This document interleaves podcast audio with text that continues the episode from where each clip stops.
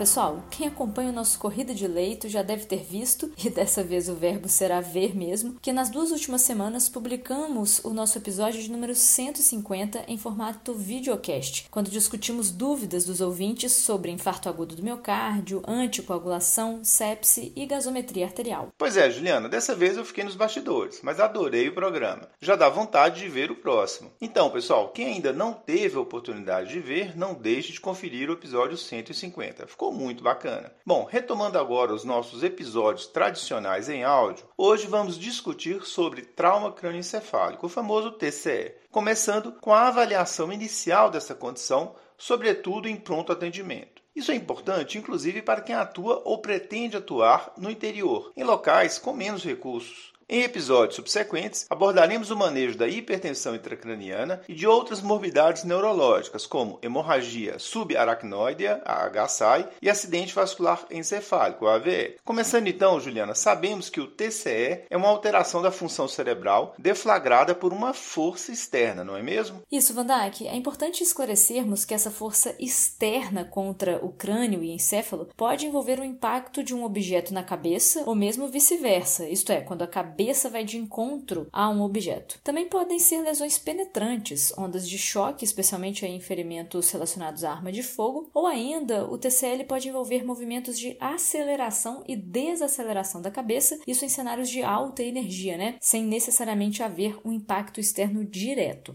Verdade, Juliana. Como consequência de algum desses mecanismos traumáticos, podemos separar o TCE conforme o tipo de dano neurológico primário, em três categorias fisiopatológicas. Lesão axonal difusa, quando há cisalhamento de feixes neuronais na transição branco-cinzenta do cérebro, a contusão cerebral, quando há lesão de vasos intraparenquimatosos, e lesões extraaxiais, aqui também decorrente de lesões vasculares, arteriais e ou venosas, mas que incluem hematomas epidural, subdural e ou hemorragia subaracnoide ou intraventricular. Isso, e fazendo uma correlação dessas categorias com o mecanismo traumático, a lesão axonal difusa, também conhecida pelo acrônimo LAD, ela pode decorrer do mecanismo de impacto direto ou, mais comumente, aquele de aceleração e desaceleração que a gente comentou aí há pouco. Pacientes com LAD grave podem inclusive apresentar coma sem mesmo uma hipertensão intracraniana. A contusão, por outro lado, ela tende a se associar mais ao impacto direto e, por conta disso, predomina nos lobos frontais e ou temporais, que são mais suscetíveis a esse tipo de impacto. São as lesões mais comuns e, quando coalescem, podem formar um hematoma intraparenquimatoso. E, por fim, as lesões extraaxiais, ou fora do cérebro, né, também se relacionam a esse impacto direto, mas aqui quando a força externa se distribui de uma forma mais superficial na calota craniana.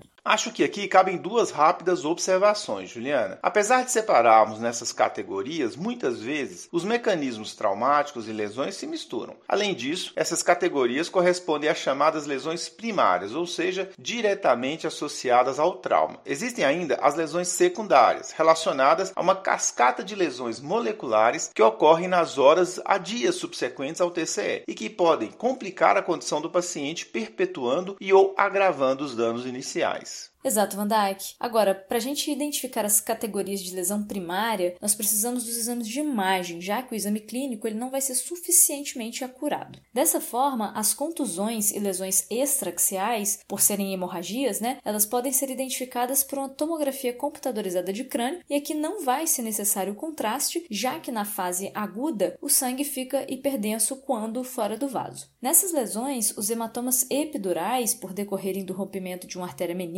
eles se associam em geral à fratura da calota craniana e possuem um formato lenticular, que é aquele formato bicôncavo, já que o fluxo arterial é alto, né? Em geral, eles não se associam a um dano cerebral subjacente, o que justifica aí um melhor prognóstico. Já o hematoma subdural, ele resulta de danos é, nas veias ponte, que drenam as superfícies corticais cerebrais né, para os seios venosos durais. Elas tendem a ser em forma de meia-lua e são frequentemente associados a danos cerebrais subjacentes. E a LAD, por sua vez, em geral, ela não é identificada na tomografia de crânio inicial, que inclusive por vezes é normal, apesar da alteração neurológica notória ao exame clínico. E aí, por conta disso, né, muitas das vezes vai ser necessário recorrer à ressonância magnética para sua identificação. Juliane, como classificamos a gravidade do TCE? Já que você mencionou sobre o exame clínico, supondo que a supervisão de enfermagem de um pronto atendimento chama o plantão para avaliar um idoso que acaba de chegar, trazido por familiares, por exemplo, com relato de queda da própria altura e confusão mental que se iniciou após essa queda. A gente pega esse exemplo aqui. Você avalia e estima o Glasgow desse paciente em 13 pontos: 3 para abertura ocular ao chamado, 4 para resposta verbal devido à confusão e 6 para a resposta motora adequada, já que atende aos comandos. E aí, a gente tem que se preocupar numa situação dessa? Isso, Vandak, você foi direto ao ponto. A escala de coma de Glasgow, proposta há cerca de 50 anos, ainda é sim a mais utilizada para a avaliação de pacientes vítimas de TCE, dada a sua simplicidade e valor prognóstico. Temos só que ter cuidado com fatores de confusão, como intoxicação e uso de drogas sedativas. Basicamente, podemos classificar o paciente em TCE leve, quando o Glasgow calculado idealmente minutos após o trauma, né, for de 13 a 15, em TCE moderado, se de 9 a 12 e grave, se menor ou igual a 8. Só um detalhe aqui, pessoal, há uma tendência na literatura de se considerar TCE leve apenas se o Glasgow tiver entre 15 ou 14, já classificando em moderado os casos de Glasgow 13. O foco do programa de hoje não será falar sobre o manejo do TCE em si, mas não custa lembrar que a escala de coma de Glasgow menor ou igual a 8 neste contexto de trauma já é um indicativo de intubação orotraqueal para proteção de via aérea, já que o reflexo de tosse está comprometido nessa situação. Esta referência, inclusive, é usada para a abordagem de pacientes em coma por outros mecanismos, ou seja, foi extrapolada e validada em algumas situações. Boa lembrança, Vandai, que isso mesmo. Apesar de separarmos a gravidade do TCE nessas três categorias, né, alguns dados epidemiológicos sugerem que mais de um terço dos TCS inicialmente classificados como moderados, eles podem evoluir para lesões intracranianas potencialmente fatais. Falo isso pois o Glasgow é definido logo a admissão, né, mas a reavaliação do ou da paciente de uma forma frequente, isso em geral a cada uma a duas horas, torna-se imprescindível, né, já que se trata de lesões dinâmicas, uma vez que o sangramento ou mesmo o edema eles podem aumentar. Excelente, Juliana. Aliás, importante esclarecer também que a escala de coma de Glasgow será uma das principais ferramentas de avaliação clínica, já que também possui valor prognóstico. Mas a sua aplicação deve ser detalhada. Por exemplo, na avaliação da resposta verbal, devemos aproveitar para testar a orientação no tempo e espaço, além de solicitar para que o paciente descreva em detalhes sobre o evento traumático, já que a presença de amnésia retrógrada, ou seja, no momento que antecede o acidente, pode ser indicativo de um dano neurológico. Outro ponto é sobre a resposta motora. Neste quesito, a gente deve aproveitar e avaliar a presença de déficits focais e ampliar para reflexos de tronco, como resposta pupilar, por exemplo. Ótimas dicas, Vandak. É claro, né, pessoal, não devemos nos restringir ao exame neurológico, mas usar todo o ABCDE clássico aí, né, da avaliação do paciente vítima de um trauma. Verdade, Juliana. Explicamos que a escala de coma de Glasgow é a mais difundida para a avaliação e classificação do paciente com TCE, mas existem outras escalas para classificar essas situações, certo? Existe sim, Vandak. O Score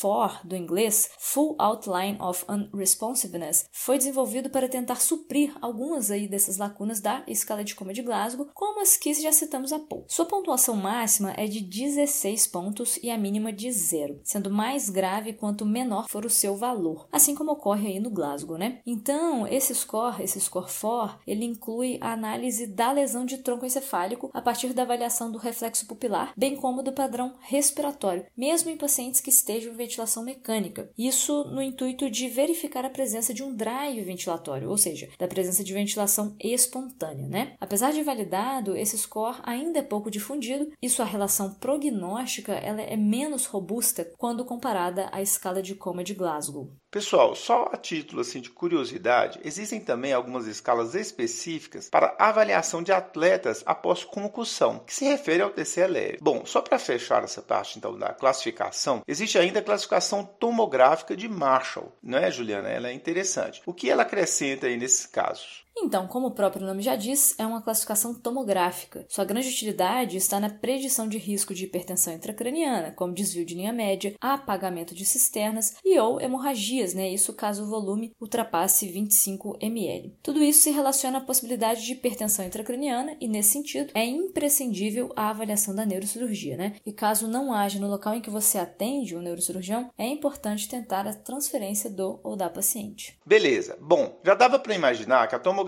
de crânio é um exame muito importante na avaliação do paciente com TCE, né, Juliana? Será que esse exame vai ser dispensável em alguma situação de TCE? Pois é, Wanda, é que a gente até costuma dizer que a TCE nesses casos faz parte do exame físico, né? Brincadeiras à parte, pessoal, de uma maneira geral, quando estamos diante de uma escala de coma de Glasgow menor que 15, aí não temos dúvidas, né? Temos sim que tomografar. O risco de um dano neurológico primário é muito grande, sobretudo nos casos de TCE moderados a grave. E caso haja sinal de hipertensão intracraniana, como mencionamos aí pela escala de Marshall, é mandatório uma avaliação da neurocirurgia. Então, se estivermos em um local sem TC e o paciente apresentar um Glasgow inicial ou mesmo dinâmico abaixo de 15, a transferência deve ser feita o quanto antes. Juliana, só completando então. Essa informação sobre dispensar a TC de crânio em pacientes vítimas de TCE que estejam em Glasgow 15 se baseia na avaliação de alguns critérios de alta sensibilidade, cuja ausência nos permite afastar com segurança a existência de um dano neurológico primário, ou seja, não haveria necessidade de realizarmos a TC de crânio como exame complementar, né? Isso, Van Dyke. Bom, então vamos ver esses cenários. Caso o ou a paciente vítima de TCE se apresente com Glasgow de 15, o próximo passo é é avaliar a idade. Se a idade for de 60 anos ou mais, independente de ter ou não outros sinais neurológicos, a TC vai estar indicada. Na sequência, avaliamos outros sinais, como ocorrência de crise convulsiva, déficit neurológico focal novo, como por exemplo uma alteração em par craniano, um distúrbio sensorial ou mesmo motor. Sinal de fratura de base de crânio, como rinorreia, otorreia, hematoma retroorbitário, também é importante. Ou ainda um hematoma subgaleal, ou fratura, laceração da calota craniana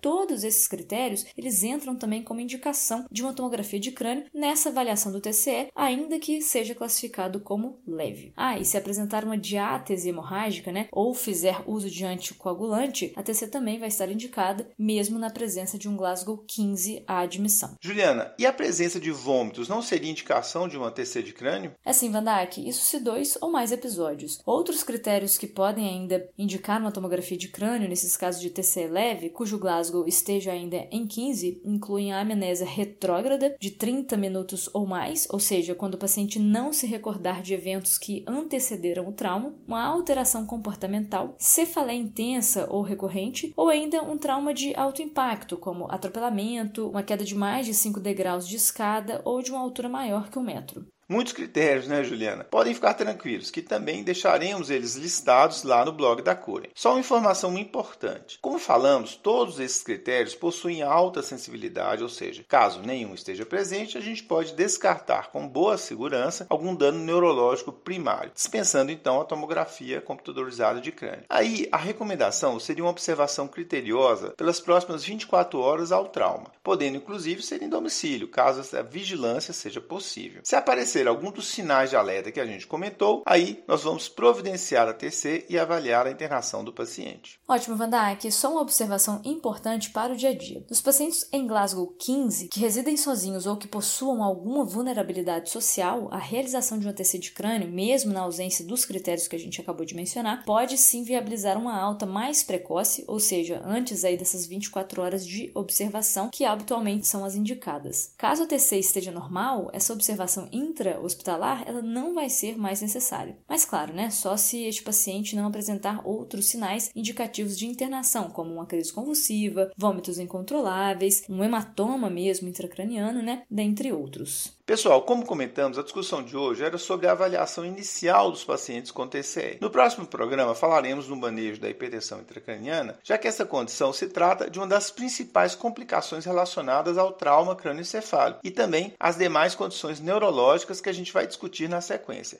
Até lá!